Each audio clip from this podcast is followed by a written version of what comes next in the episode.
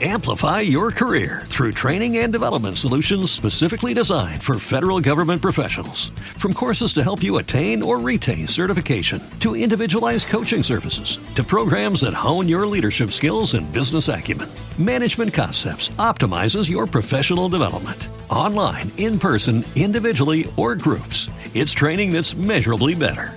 Learn more at managementconcepts.com. That's managementconcepts.com.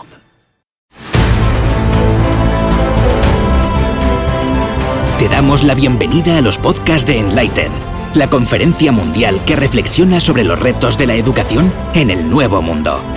Impulsada por Fundación Telefónica, EA University, South Summit y Fundación La Caixa, reúne a expertos líderes en educación, tecnología e innovación.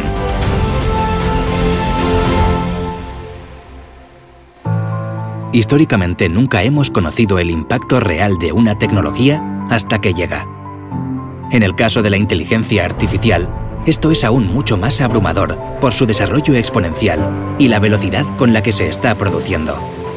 ¿Y si la respuesta a cuántas desestabilizaciones pudieran llegar estuviera en la educación? Carl Benedict Frey, referencia mundial en el análisis de la influencia de la tecnología en el mundo laboral y la economía, apuesta decididamente por la educación para ayudar a la población a adaptarse a estas nuevas tecnologías. Para este profesor del Oxford Internet Institute y director del Future of Work de la Universidad de Oxford, lo que está en juego va más allá de perder puestos de trabajo. Le escucharás en una ponencia magistral, tras la que charlará con Rafi Vesrour, vicedecana ejecutiva del IE School of Science and Technology. Thank you for the invitation. It's a real pleasure to be here with all of you in Madrid and having the opportunity to share with you some of the research we are doing at the Oxford Internet Institute, trying to understand how technology is reshaping the world of work and what that means for the future of education. Technology has always been a double edged sword. Nobody would argue that electric streetlight was a bad invention. It made our cities brighter, safer, less polluted. Yet for the lamplighters who used to light up the gas lamps every evening and provided for their families that way, it was a tremendously disruptive technology. In Brussels, as electric streetlights were introduced, lamplighters went on strike. Police was sent in to resolve the situation, which soon escalated, and the army had to be sent in as the lamplighters raided police headquarters. Technology is always or mostly disruptive. Yet, for most of human history, technology has been a key driver of human prosperity. Before the Industrial Revolution, incomes around the world were below what we would regard the poverty line today. And if we could get the slides back up again, please, I could show you how uh, incomes took off around the world in extraordinary fashion around 1800 as the first industrial revolution proliferated around the world.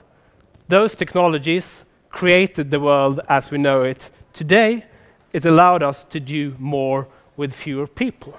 Yet, if we zoom in on this period, which has created the foundation for the world as we know it today, we see a very different picture. In 1844, Benjamin Disraeli, before becoming Prime Minister of Britain, published a book called Coningsby, in which one character remarks that I see cities peopled with machines. Certainly, Manchester must be the most wonderful place of modern times. The very same year, Frederick Engels published his book on the conditions of the working class in England, which, needless to say, had a very different take on what was going on. Engels argued that machinery only serves to downgrade people by putting them in the repetitive motions of production, which he deemed to be unnatural. And he also argued that it was only automating work, relieving people of jobs, and putting downward pressure on their incomes. And it's important to remember that this period that created tremendous fortune was tremendously disruptive for a great deal of people who lived through it. As the me mechanized factory system replaced the artisan shop, people at the lower end of the income distribution even saw their wages decline. And this happened not just uh, for a very brief period, but over a period of 70 years. And if you look at data on people's heights, for example, which is another indicator of well-being, what you find is that the cohorts born in 1750 was actually taller than the cohorts born in 1850, as this negatively impacted people's uh, incomes and nutrition uh, thereby. And I think it's important to remember that many of these revolutionary technologies, they did create political revolutionaries along the way. We all know about the Luddites who smashed machinery, but they were part of a long wave of riots that swept across Britain, Europe, and even China. In China, workers even resisted the introduction of these technologies for another two centuries, in part explaining why China was so late to uh, industrialize. Um, revolutionary technologies created a lot of political revolutionaries along the way. Now, not all technologies are equal, right? And we should expect different technologies to have different impacts on the labor market. The automatic elevator only did one thing replace the operator. The telescope, by contrast, did not replace a single worker. It allowed us to look at the moons of Jupiter for the first time and do new and previously inconceivable things. So when the technology is primarily replacing and pushes, uh, puts downward pressure on people's wages, unrest and stability is more likely to follow. In periods, in contrast, where technology has created new tasks and new jobs and new industries for labor, like in the 21st, in the 20th century, with the rise of automobiles, for example, which created vast new industries, supplier industries, gave rise to uh, road commerce, leisure, travel, all sorts of things, then workers fared quite well. But what we've seen in recent decades is that trends in inequality and trends in the distribution of income largely mirror those seen during the first industrial revolution, which was primarily of the replacing sort. And it's not just about rising inequality. It's about the fact that certain groups in the labor market have seen their earnings potential permanently diminished. If you look at prime age men with no more than a high school degree who would have flocked into the factories before the dawn of industrial robots, their wages have declined by some 30% since the 1980s. And there are two sort of key culprits for this. One is globalization and offshoring to countries like China. Another is automation and robots. Both of these, I think is important to note, have to do with technology. Without computers and the internet, it would be completely unfeasible for businesses in Europe and the United States to offshore production and coordinate at distance, right? But the key driver of this has nonetheless been automation. If you look at the United States, it still produces a lot of stuff. The share of manufacturing output is still the same. What has declined is the number of workers producing that output. And indeed, even in China, manufacturing jobs are in decline as robots are proliferating. And this, like the first industrial revolution, is already having impacts on the political economy of our societies. If we want to understand outcomes like the 2016 election in the United States or the spread of populism in, uh, in Europe, automation is one key factor. Places which have been more affected by robots are more likely to vote for populist candidates, not just in the United States, but in Europe as well. And true, new jobs and new amazing industries have been created in which many people in this room works. But they have been created in different places from where the old jobs have been disappearing. In the United States, new digital technologies have made work more clustered in coastal cities while replacing work in the inland, in the Rust Belt in particular. And the workers who've seen the communities decline as a consequence have not been the beneficiaries of the boom that has happened in the Bay Area, in Boston, in New York City, etc. Similar trends again are happening in Europe. Now, a key question is whether the latest wave of generative AI has the potential to reverse this trend. After all, you know, we've seen a period of skill-biased technological change whereby computers have made the most educated people most productive, allowed you know, people like myself to export my ideas uh, across the world.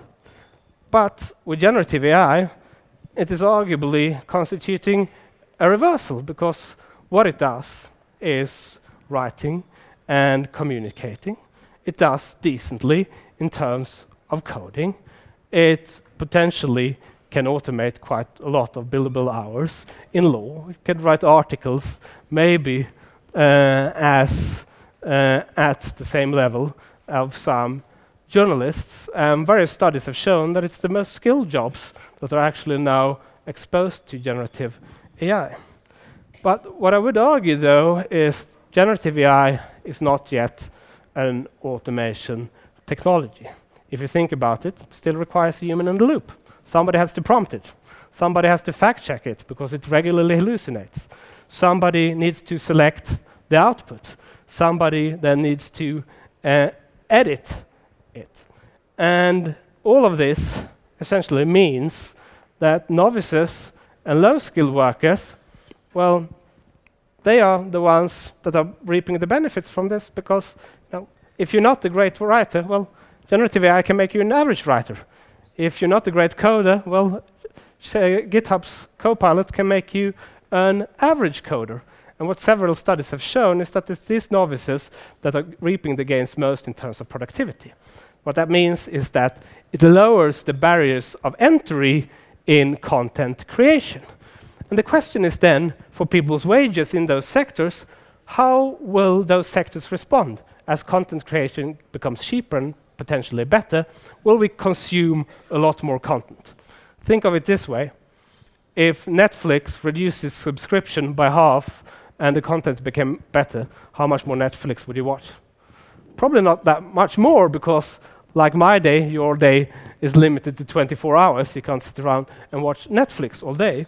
And as a consequence, what that means is that more competition in content creation will likely reduce people's wages in those content creating professions. I think it's quite similar to what we found with the proliferation of Uber, uh, where we see that with the uh, invention of GPS technology, knowing the name of every street in Madrid was no longer a particularly valuable skill. And with the Uber app, anybody who wants to earn a bit of income on the side could essentially jump in to a taxi and do so. And as a result, incumbent drivers took quite a significant pay cut, and there's been a lot of social unrest in those cities where it proliferated as a consequence. We're seeing something similar with generative AI today if you've been following recent events in Hollywood around screenwriters and actors and their concerns about uh, generative AI. Again, technology is having political economy consequences. Now, the way we responded to this historically is through education, right? In the early 20th century, farmers realized that for the children to prosper in the age of the second industrial revolution, they needed a college education or first a high school education uh, in order to work in the new industries that the second industrial revolution created. And the force of, or the combination of a rise in more people enrolling in high school degrees and the onmarch of technology together made the returns two new technologies more evenly distributed. And in similar ways, we need to invest in education and new skills in order to adjust today. The key question is which type of skills? In 2013, we argued that there are three broad domains in which humans are still likely to hold a comparative advantage. Let me mention two of those creativity and complex social interactions. If ChatGPT writes your love letters and everybody else's, no those letters are no longer a distinguishing feature, and the date becomes more important. The same is true in the world of work. If most organizations use AI for activities like sales, those AIs will perform similarly, and the ability to uh, actually sell will be the ability to sell in person. It's going to increase the importance of in-person communication skills.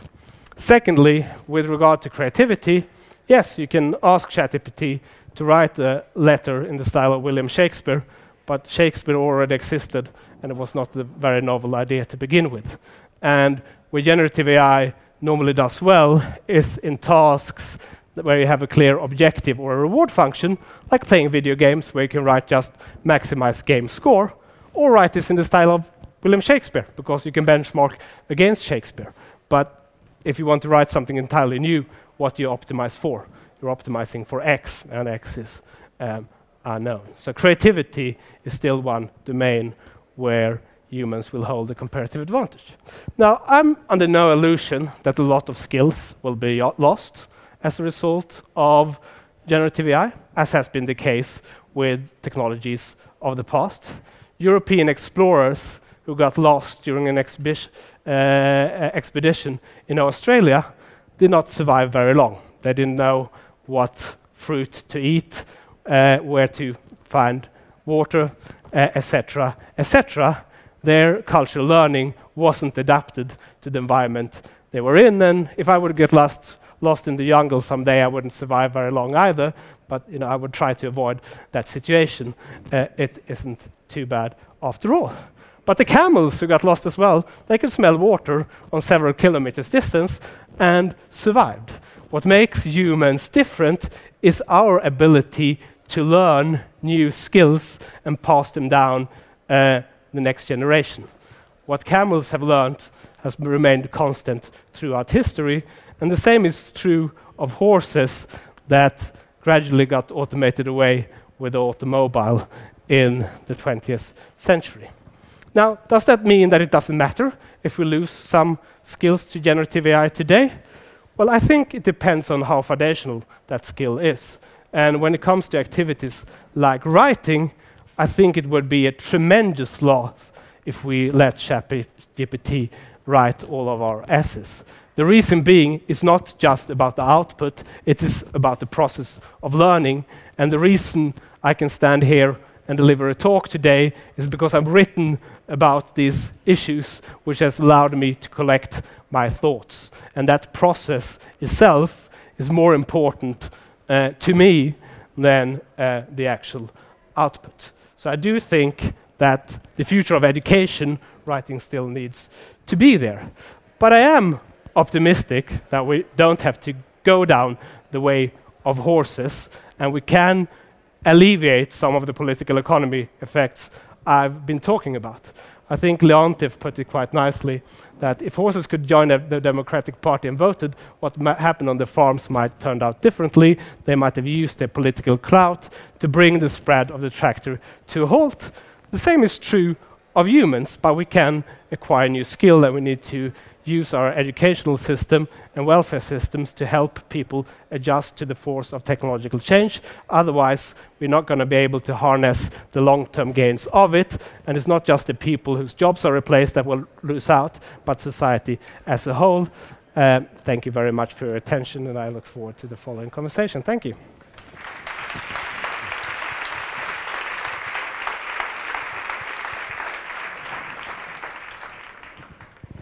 Well, first of all, let me start by saying thank you to Carl for this really impressive keynote that, in my opinion, was really packed with a lot of information. So I hope for the next uh, few minutes, uh, you can we can go back to some of the things that you mentioned, and so because I would like to hear more your thoughts on, on some of the things.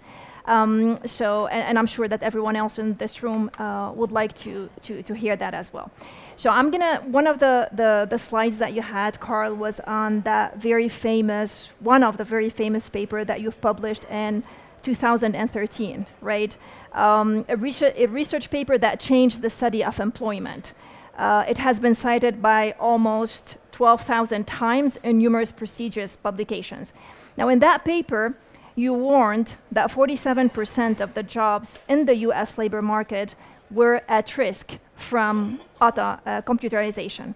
Today, October 19, 2023, if you are to rewrite this paper, what are the things that you'd keep? What are the things that you will not keep or remove? And what are some of the things that you will change? Well, it's, it's, a great question. It's obviously something we've been thinking about, and in fact, we actually released a working paper oh. that this sort of essentially discusses uh, that precise question a couple of weeks ago, which will come out with the Brown uh, Journal of World Affairs in uh, January uh, next year. Um, I, I, do think, and just to give a bit of context, so in that paper we argue that there are basically three key bottlenecks to automation, even in the age of artificial intelligence. One is creativity, one is complex social interactions, and one is uh, navigating unstructured environments. So, like navigating your home. There are just hundreds of objects in your home. It's an unstructured environment. We don't have any general purpose robots today that can, you know, distinguish between a piece of rubbish lying on the floor and an important document, uh, yet, you know, ma manipulate all of these objects and put them in the right place, right? So that's another key bottleneck um, uh, beyond creativity and uh, complex social interactions that we discussed earlier. I think when we wrote the paper, chatbots were essentially, you know, um, very far from being uh, remotely as useful as they are today, right? So the state of the art in 2013 was best captured by these Turing test competitions, where uh, chatbots try to convince human judges of them being a person. And some people argue that there was a breakthrough the previous year when one chatbot managed to convince 30% of human judges of it being a person. But it did so by pretending to be a 13 year old orphan boy from Odessa speaking English as his second language with no understanding of English culture whatsoever, right? So that was the state of the art of chat robots 10 years ago, and we all know where they are today. So it's clearly true that a lot of virtual complex social interactions can be automated today although many will be subject to hallucinations and other issues, which is why it's still important to keep a human in the loop. But as, as I discussed in my presentation, that increases the value of in person communication, so I still think that it's relevant today. Secondly, with regard to creativity, even a decade ago, right, there were uh, software programs writing classical music, not as good as those today. Mm-hmm. There were drawing machines doing painting that was being exhibited at Tate Modern uh, at the time. But there's clearly been progress. And what AI is very good at is recombining and finding new patterns in text, right? And a lot of you know innovation is recombination, right? But many of the sort of more foundational ideas that we have are not just recombination, and it also relates to how we interact in the physical world. Think of like conceptual art, right?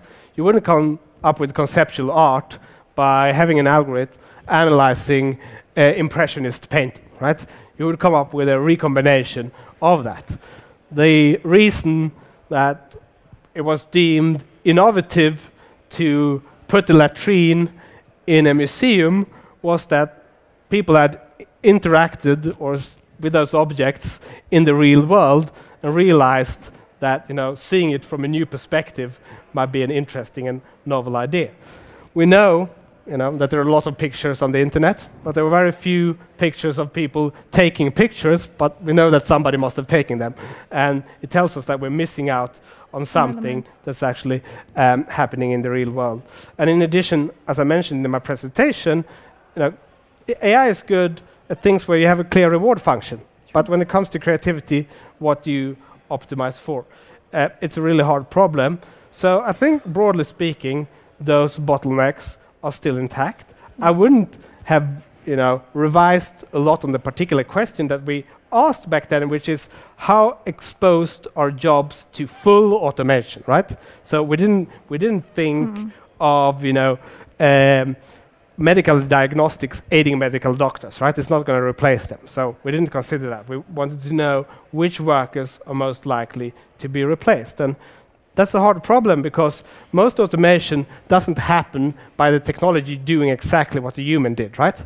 So we didn't automate away the jobs of laundresses by building robots, walking down to well, then performing the uh, sort of motions of hand washing, walking back to the house, and hanging up the laundry, right? We did that by inventing the electric washing machine. If you would take the occupation of a laundress, you would deem it non-automatable if you just looked at tasks of activities it involved. And the same is true with a lot of occupations. So you need to consider, you know, how you can repackage the job, right?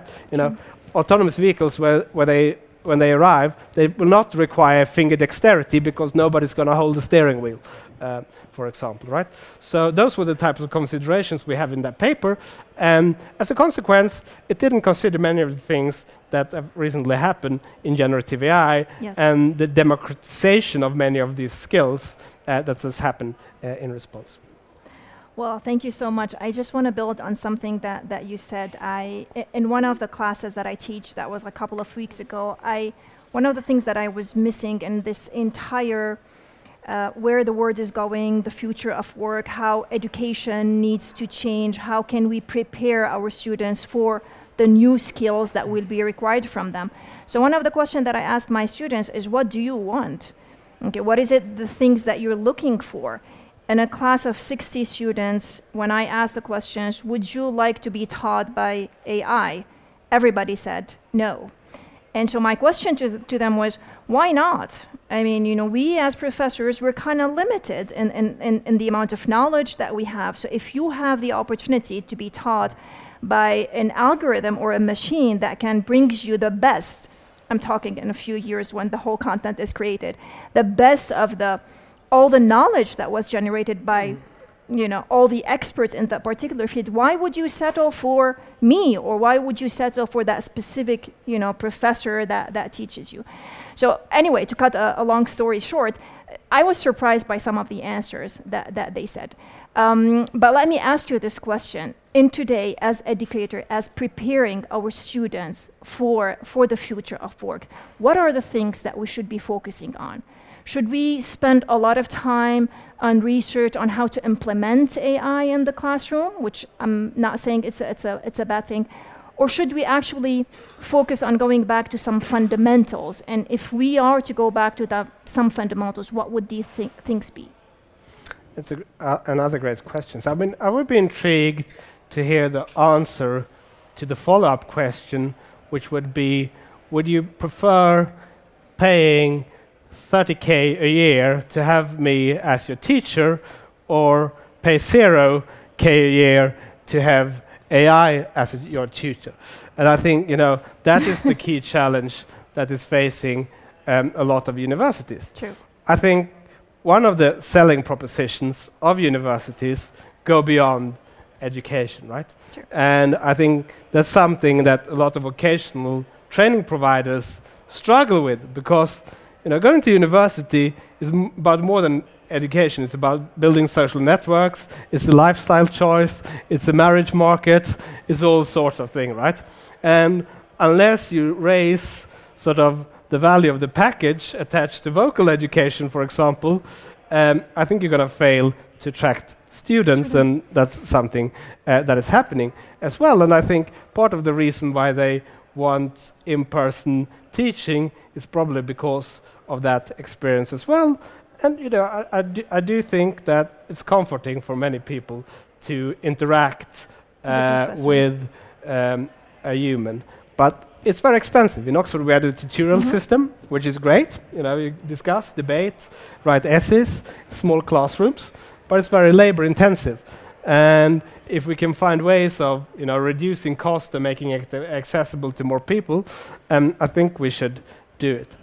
In terms of the question of whether we should go back to basics and fundamentals and not sort of jump on every new technology trend, um, I think there has been a tendency to, you know, introduce coding into schools, and all of a sudden there is AI, and you know how valuable are these skills in a sort of rapidly changing field. And I think the same is true with artificial intelligence. A lot of things are happening incredibly fast, and you know, a lot of people then rush to implement uh, new ways of teaching that can be made redundant quite quickly. And as I mentioned earlier, complex social interaction, creativity are among the things that are you know hard to automate, and we should Focus. try to focus on those. I don't mean that we should have a course on creativity or complex social interaction, but we should teach in ways why not? that foster those skills. Maybe we could have a course on it. It too, but I think you can teach other material True. also in creative and interactive ways without, you know, just sort of applying the right teaching uh, methods. But I also think that, you know, if you write a book and you search for literature, you will be quite astounding sometimes when you go down to a library and realize there's a lot of stuff that your Google search uh, did miss um, out on, right? Yeah. And there's a tendency that a lot of the things we can find online are the most popular things, but what's most popular is not necessarily uh, what's best, right? So, you know, human curation does still really matter um, in that process. Um, finally, I would say that you know, with um, AI, in principle, everybody can have an interactive tutor in their pocket, right? But the question is, how do you get people to actually use it? So something we knew know with MOOCs, for example, massive online um, courses, is that the people that need it the least are most likely to pick up uh, on them, right? And how can we actually incentivize people that need reskilling and retraining to take advantage of these opportunities? Singapore is doing it by offering financial incentives for retraining, for example. I think that's um, something uh, to be considered. But uh, to me, that is sort of the key question: How we, do we create those incentives? Great. Uh, I don't think we have a lot of time, so that's that's. And I know that in your in your uh, presentation, you you walked us through you know a little bit of history and, and some of you know the technological um, innovations and how disruptive they were and how they affected the, the way that we live. In your book, The Technology Trap, you discuss the historical impacts of technological advancement on work. Are there any historical lessons that can guide us in navigating? All the challenges and opportunities that are offered by AI because there's a lot going on. So, can we learn some lessons from the past that would kind of guide us on, on, on how to navigate this complex world? Yeah, First of all, I think we should learn to be dismissive of you know all of these studies that say that by 2030, you know, 300 million jobs will have been created by AI, but only 200 million will have been replaced. You know, there's no way of knowing that. So Sure. just dismiss all of those studies um, altogether. That's lesson number one. Uh, lesson number two would be it doesn't really matter that much because it doesn't tell you anything about the distributional impacts anyways. The problem in recent years has not been that there is an exceedingly high unemployment rate. Okay? Maybe that will become a problem at some point in the future, but you know, for now, that's not the key concern. The key concern is that there are groups in society that are very highly clustered where um, social problems have mounted due to joblessness and pressure on incomes in parts of our societies, right? But in other places are doing brilliantly. It's like, you know, put your ha- one hand in the stove and the other on the freezer, and we should feel comfortable on average, right? But we know from experience that that is not the case. And these you know, debates on will it create more jobs than it places, it sort of misses the point. And that's something you see clearly historically. Second, you know, there's no economic law that says one or the other, and it depends on what type of technologies that we are uh, creating. Um, and thirdly, it has political economy effects, and therefore, even if it creates new jobs and prosperity over the long run, the short run disruptions do matter, and they're one of the reasons why the world didn't see much in the way of progress for millennia. If you think that progress is something natural, well, why didn't the Industrial Revolution happen a bit earlier in the history of humanity? Why haven't most societies around the world adopted new technologies to the same extent and are rich and prosperous as a consequence? There's nothing inevitable or natural about progress at all. In fact, it's absolutely unnatural. Um, secondly, if you look at the Industrial Revolution, and uh, what which ha- first happened in Britain, and you know what what uh, distinguished Britain was several things, but part of it is that Britain had something was called the Poor Laws, by, which is taxed itself two percent of G- GDP to provide relief from the poor. And if you look at the places where there were more social unrest, it tended to be in the places where the poor laws were uh, less generous. It's not rocket science that if you lose your job and you lose your healthcare benefits with it, it's more disruptive to your life than if you just lose your job. So, you know, social welfare systems do matter, not just for the people receiving them, but for society more broadly. And that is another key lesson. Great. I think we have we do have some questions, some time for questions. Would you like us to take some questions? Sure. Yeah? Okay.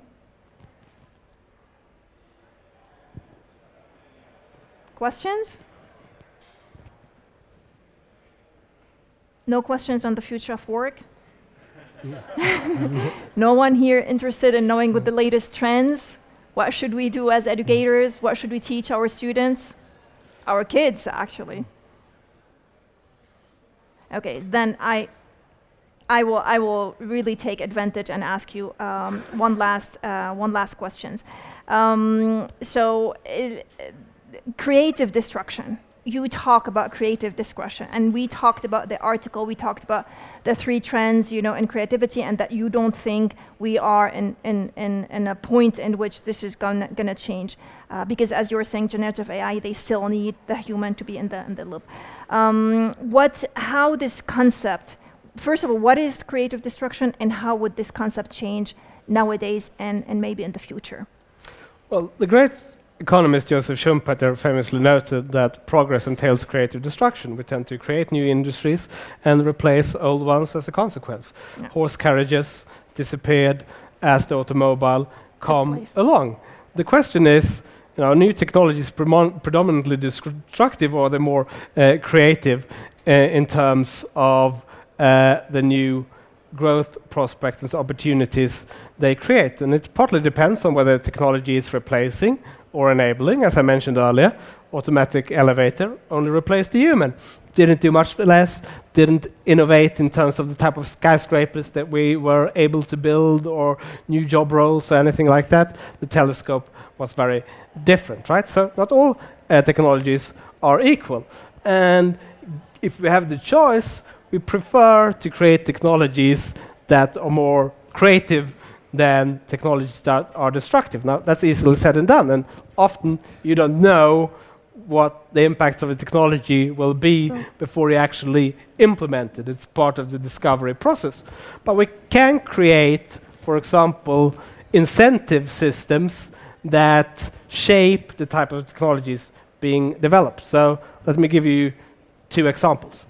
If you have a tax code that uh, puts very high taxes on labor and payroll and very low taxes on capital, what type of technologies do you think businesses will invent? Well, probably technologies that save labor costs rather than create new types of jobs. So the structure of the tax code matters to the type of jobs that are being developed. Second, if you're concerned that you know your kids are spending too much time on social media and clicking on a lot of things, well, companies at the moment have incentives to maximize engagement for ad revenue. And you might ask yourself, if we had taxed ad revenue at 10, 20, 30, 40, 50 percent uh, for a decade now, would the ad based model still be viable, or would most companies have opted for a subscription based model? I don't know the answer to that, but I do know that incentives matter and how we shape the tax code and the rewards in our society do matter to the type of technologies that we invent. Carl Benedikt Frey, thank you so much. A true honor to listen to you. I mean, our time is up. But thank you again for just shedding some light on the future of work and what are the things that we should be looking for and learning from the past in order to navigate the complexity of the future. Thank, thank you. you for, thank you for having me. It's been a pleasure.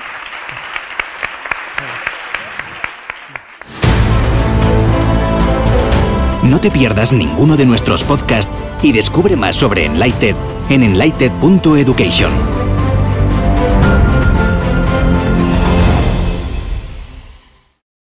Amplify your career through training and development solutions specifically designed for federal government professionals. From courses to help you attain or retain certification, to individualized coaching services, to programs that hone your leadership skills and business acumen, Management Concepts optimizes your professional development. Online, in person, individually, or groups, it's training that's measurably better.